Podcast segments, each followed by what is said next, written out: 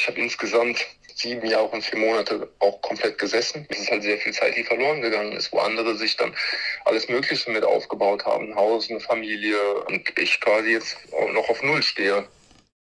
Und das ist eigentlich egal, wie man es macht. Wenn man zu ruhig ist, dann soll man mehr aus sich herauskommen. Wenn man zu laut ist, soll man ein bisschen ruhiger werden. Also die versuchen einen Menschen da drin schon zu ändern und zu polen.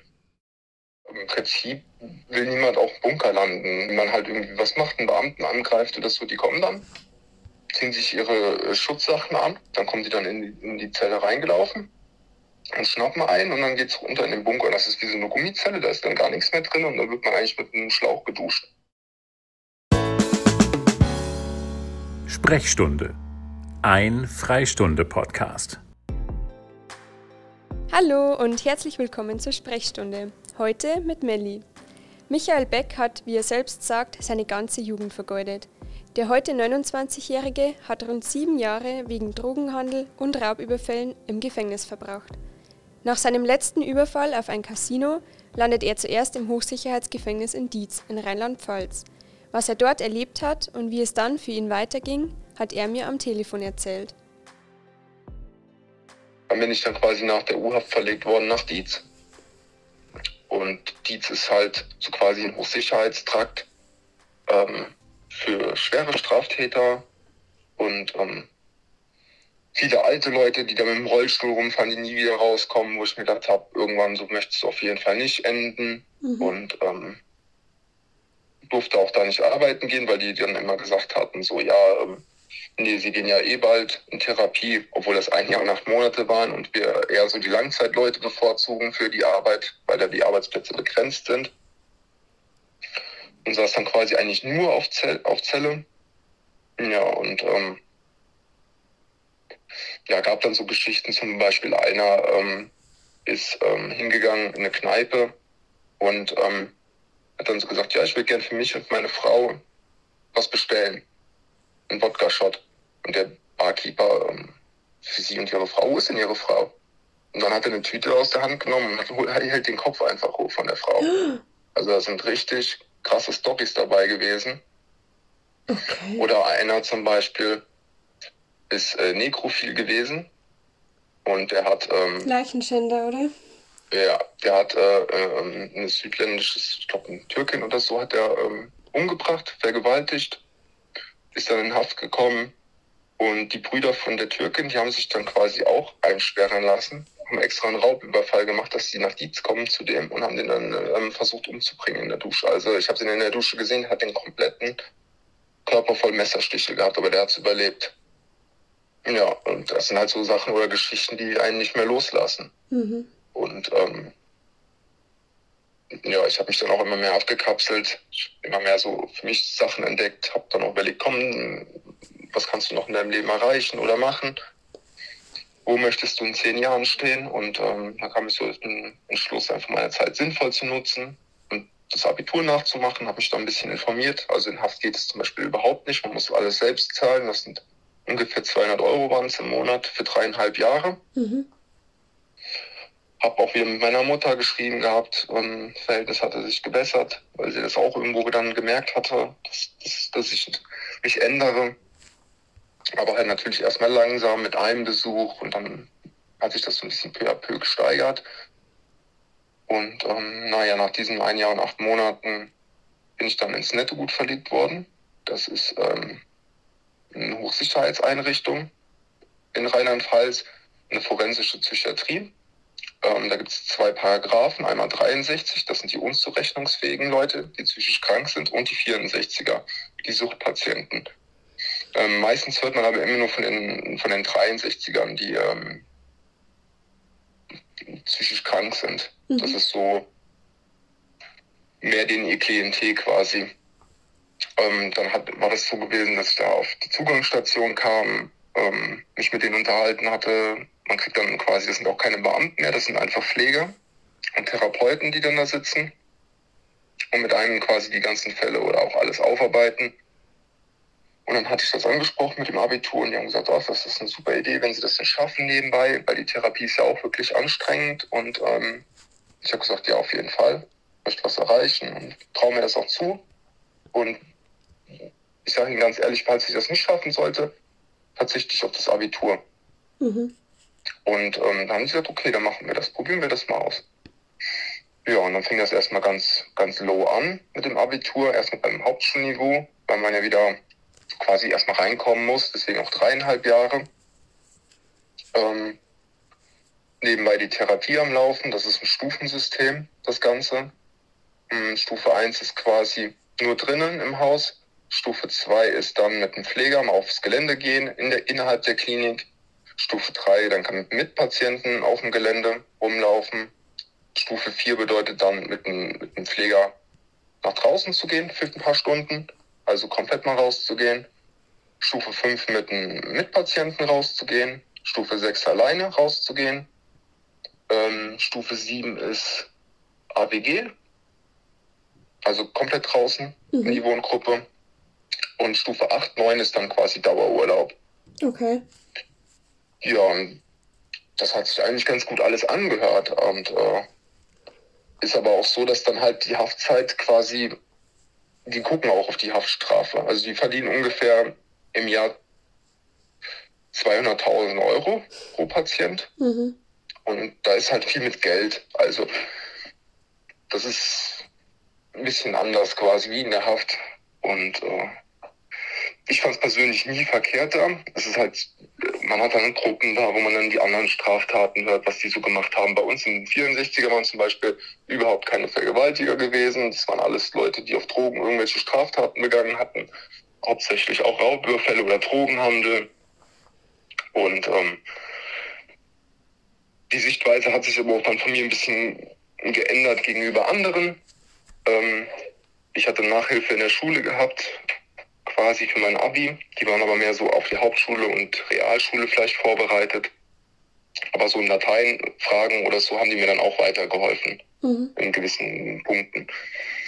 Und da waren dann halt auch andere, mit denen ich dann in der Schule sitzen musste, die halt wirklich dann auch wegen, wegen Straftaten wie wegen Vergewaltigungen saßen. Und ich am Anfang gedacht habe, boah, und so, ne? Und, aber da ist es halt abhängig, sobald man jemandem aufs Maul haut, fliegt man da raus, muss wieder in Haft sitzen. Und dann hätte ich die sieben Jahre und vier Monate voll absitzen müssen. Und da lernt man sich dann schon zusammen zu reißen. Mhm. Und irgendwann ging das dann halt auch so weit, dass dann zum Beispiel Lehrer, ich mit den Lehrern bin ich richtig gut klargekommen. Die haben auch manchmal interne Sachen gesagt tatsächlich, um, weil die mich richtig gut mochten. Und die haben dann auch gesagt, hier und so, ich verstehe deine Sichtweise, aber zum Beispiel der da, der kann gar nicht mal seine Uhr lesen. Der ist halt vom Kopf her wie ein kleines Kind. Und deswegen, also ich konnte es nie nachvollziehen und ich hoffe auch, dass die immer dann drin bleiben, aber mittlerweile kann ich es ein bisschen verstehen, weil wenn die selbst vom Kopf her sind, die Kinder, dass die dann da so machen, aber dann hoffe ich, dass die halt auch nicht mehr rauskommen in so einer Sicht. Aber ja, Ja. ja, und dann ging das dann halt los in der Therapie. Im Abi auf der Zugangsstation war alles okay, dann kam die weiterführende Station.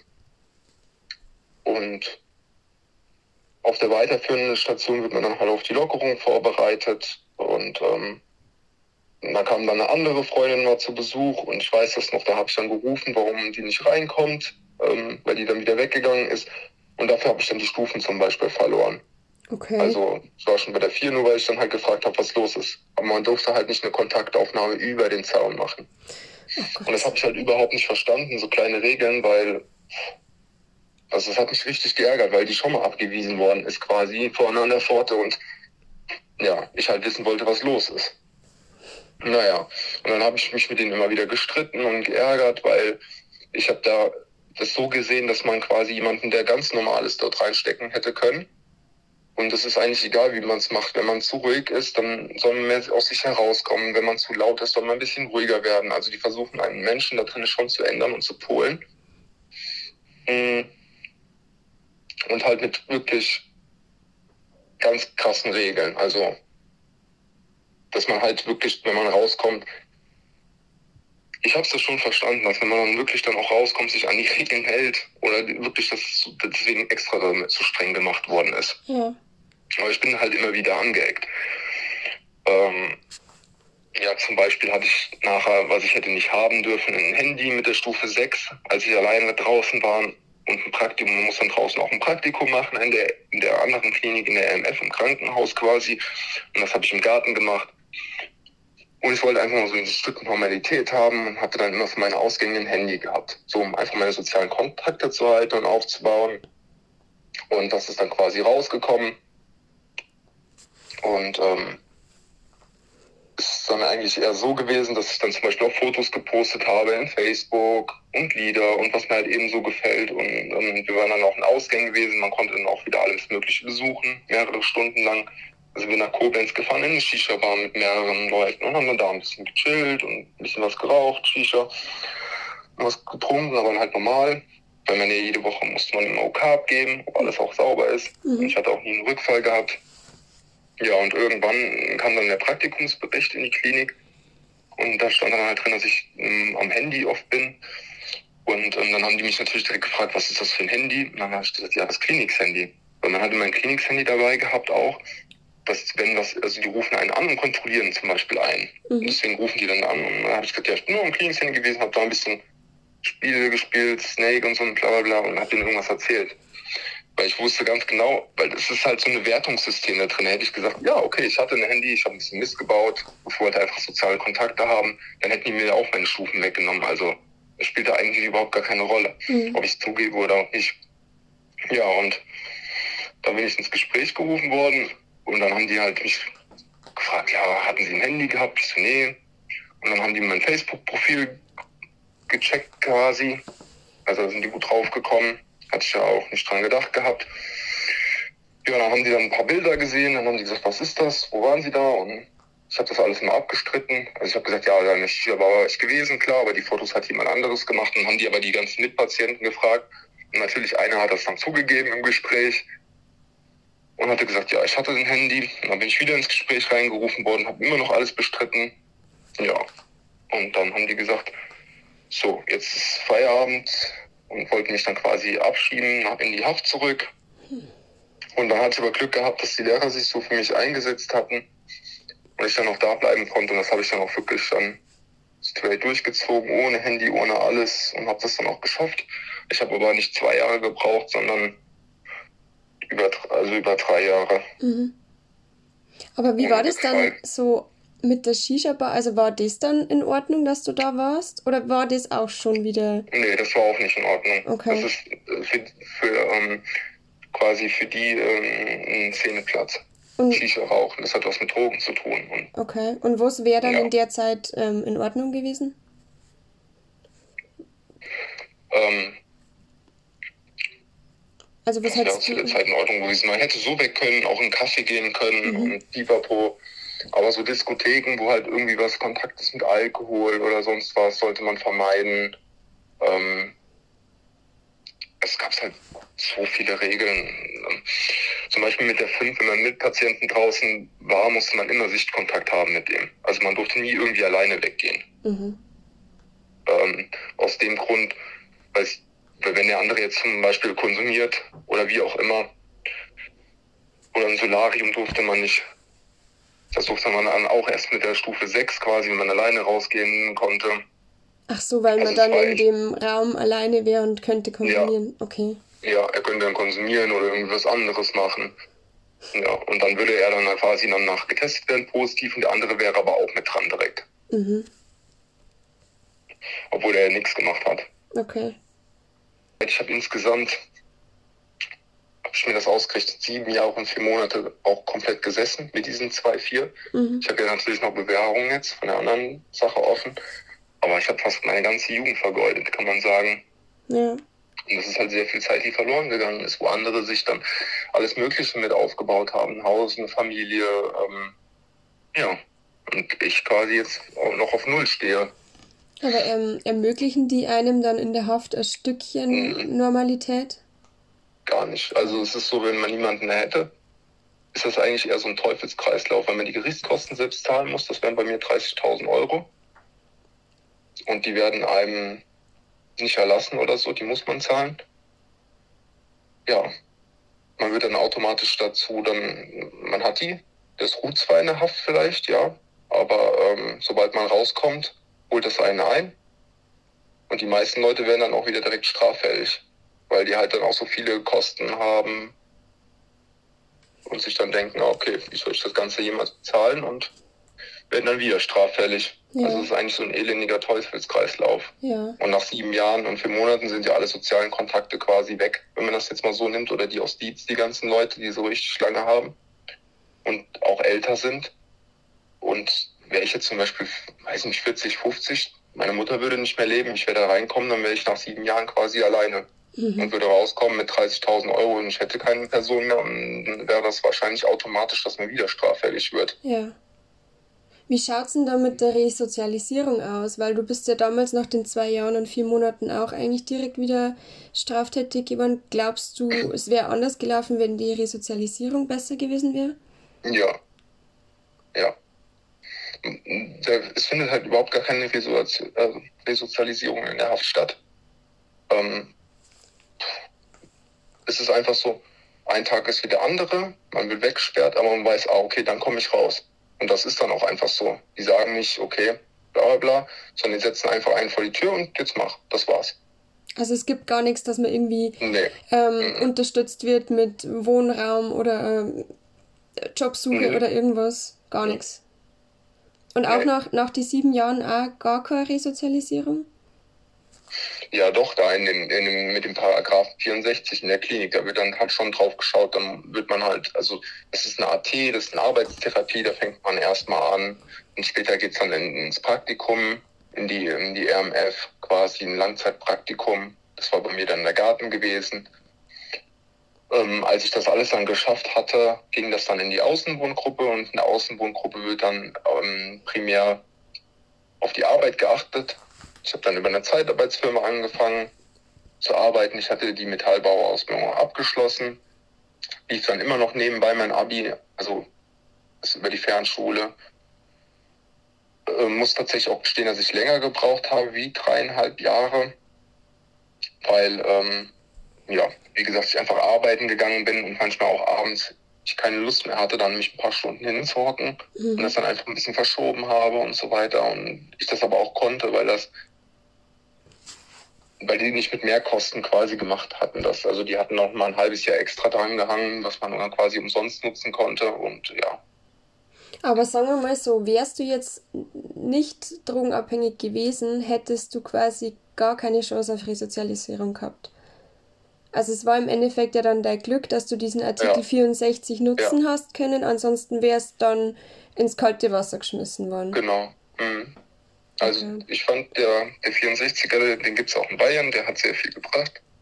Weil auch wirklich dann auch Therapeuten sich mit einem ausgiebig unterhalten. Man hatte Einzelgespräche, Gruppengespräche. Man lernt sich mehr zu öffnen. Ähm, ja, es ist halt eine ganz andere Welt. Es ist halt viel mehr psychisch. Ja, also man redet viel mehr über seine Straftaten auch mit anderen. Man muss ein Delikt vorstellen in der Gruppe. Aber das ist ja Ähm, wahrscheinlich sich- Man gerade muss sich in die Opfer hineinversetzen, ähm, wie die sich gefühlt haben, dass man auch das, die Seite besser versteht. Es wird auch viel Wert drauf gelegt, dass man auch zum Beispiel einen Brief schreibt mal an die Opfer. Und ähm, Hattest du da mal das Kontakt mit dem. Opfer? und was nochmal? Hattest du mal Kontakt mit dem Opfer? Ja. Ich habe ich hab auch, mit- ich hab auch einen Brief geschrieben. Mhm. Ähm, das auch nochmal erklärt. Sie hat sich da auch, hat die Entschuldigung auch angenommen. Ja, hat auch zum Glück keine Nachwirkungen psychisch davon. War das die Dame vom von dem Casino damals? Genau. Okay. Also normale Haft kann man so sehen, da wird sich halt gar nicht um eingehört. Es ist einfach so, okay, du hast jetzt deine Strafe, die sitzt du ab, das war's. Du kann, man kann auch gar nicht wirklich viel machen in der Haft. Wie gesagt, man kann vielleicht seinen Hauptschulabschluss machen und dann auch arbeiten gehen. Ja, das war's aber auch. Und viele Leute sind aber auch so gepolt, weil die auch so lange da drinnen sitzen, die kommen überhaupt nicht mehr in Freiheit klar. Also ich kannte zum Beispiel einen, da haben wir den mal so gefragt, weil der saß schon, weiß ich nicht, 15 bis 20 Jahre. Da waren wir dann im Umschluss gewesen, das war auch ein Dienst. Dann haben wir so gefragt, ja, wie hast du draußen gelebt? Und dann hat er gesagt, ja, ich habe neben meiner Mutter gewohnt. Die ist, weiß nicht, 70 oder so, meinte er gewesen. Und die hat ihm die Wäsche gewaschen und er hat dann quasi einen Wasserkocher gehabt, einen Fernseher und ein Bett im Zimmer. Das war's. Also er hat quasi draußen wie in Haft gelebt. Also Okay. es war überhaupt null Unterschied. Aber er hat halt nicht diese Chance gehabt, arbeiten zu gehen oder wie auch immer. Ne? Und für ihn war die Haft eigentlich wesentlich entspannter. Mhm. Wie ist es so? Wie war die, die Zelle in Haft und wie war die Zelle dann in, in der Klinik? Ist das eine Klinik? Ja, wie ein Krankenhaus. Ähm, es ist ein Unterschied. Also äh, die Haftzelle ist so, man hat ein Bett drin, ein Fernseher, einen Wasserkocher und das war's eigentlich. Also es ist schon vorgekommen, dass ähm, dann Häftlinge quasi Wasser heiß gemacht haben und Ja. dann Beamten ins Gesicht geschüttet Ja, genau. haben. Da gibt's dann schon schwere äh, Straftäter auch, aber im Prinzip will niemand auch im Bunker landen, weil der Bunker ist quasi so, wenn man halt irgendwie was macht, einen Beamten angreift oder so, die kommen dann, ziehen sich ihre äh, Schutzsachen an, dann kommen die dann in die, in die Zelle reingelaufen und schnappen ein und dann geht's runter in den Bunker. Das ist wie so eine Gummizelle, da ist dann gar nichts mehr drin und dann wird man eigentlich mit einem Schlauch geduscht. Also das geht, äh, gibt's auch noch, gell? Also das ist nicht so, dass es das nicht gibt. Wir haben ja eh schon ein bisschen drüber geredet, aber was hältst du denn so grundsätzlich eigentlich vom deutschen Strafsystem? Also es ist ja schon ein bisschen durchgeklungen, dass du nicht viel davon hältst, aber magst du vielleicht zu dem noch ein bisschen was sagen?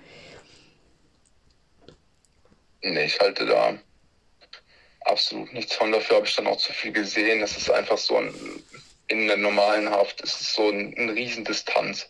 Mhm. Also die Beamten quasi machen ihren Job. Morgens wecken die ein, abends schließen sie ein. Das war's aber auch. Man führt nicht irgendwie Gespräche oder so. Es wird sich nicht wirklich um, um, um die Häftlinge gekümmert. Es, ich habe so viele ähm, gesehen, die sich auch einfach umgebracht haben in den Zellen, weil die dann einfach auf irgendwelche Drogen abgeschmiert sind oder sonst wo, weil sich halt einfach kein Schwein für die interessiert, für die Leute. Mhm. Und dann siehst du nur noch die, die Säcke rausgetragen und ja, ist halt nochmal so, so auf dem Motto.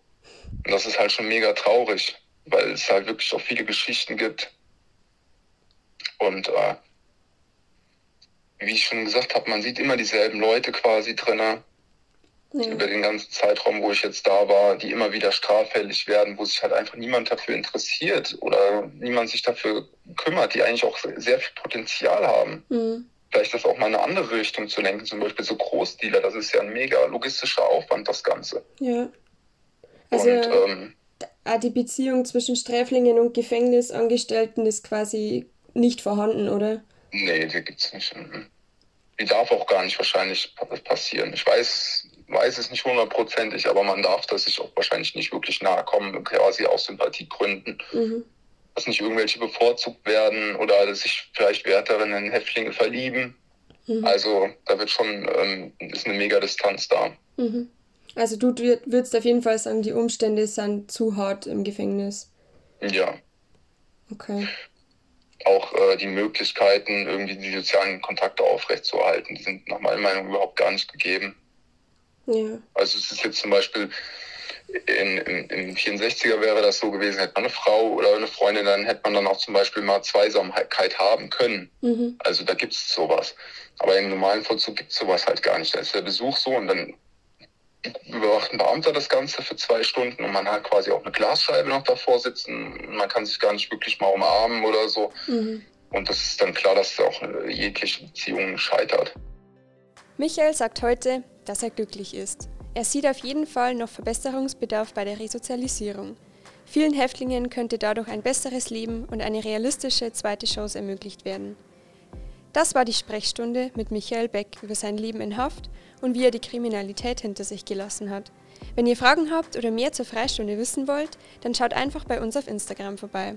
Da heißen wir @instafreistunde. Vielen Dank fürs Zuhören und bis zum nächsten Mal.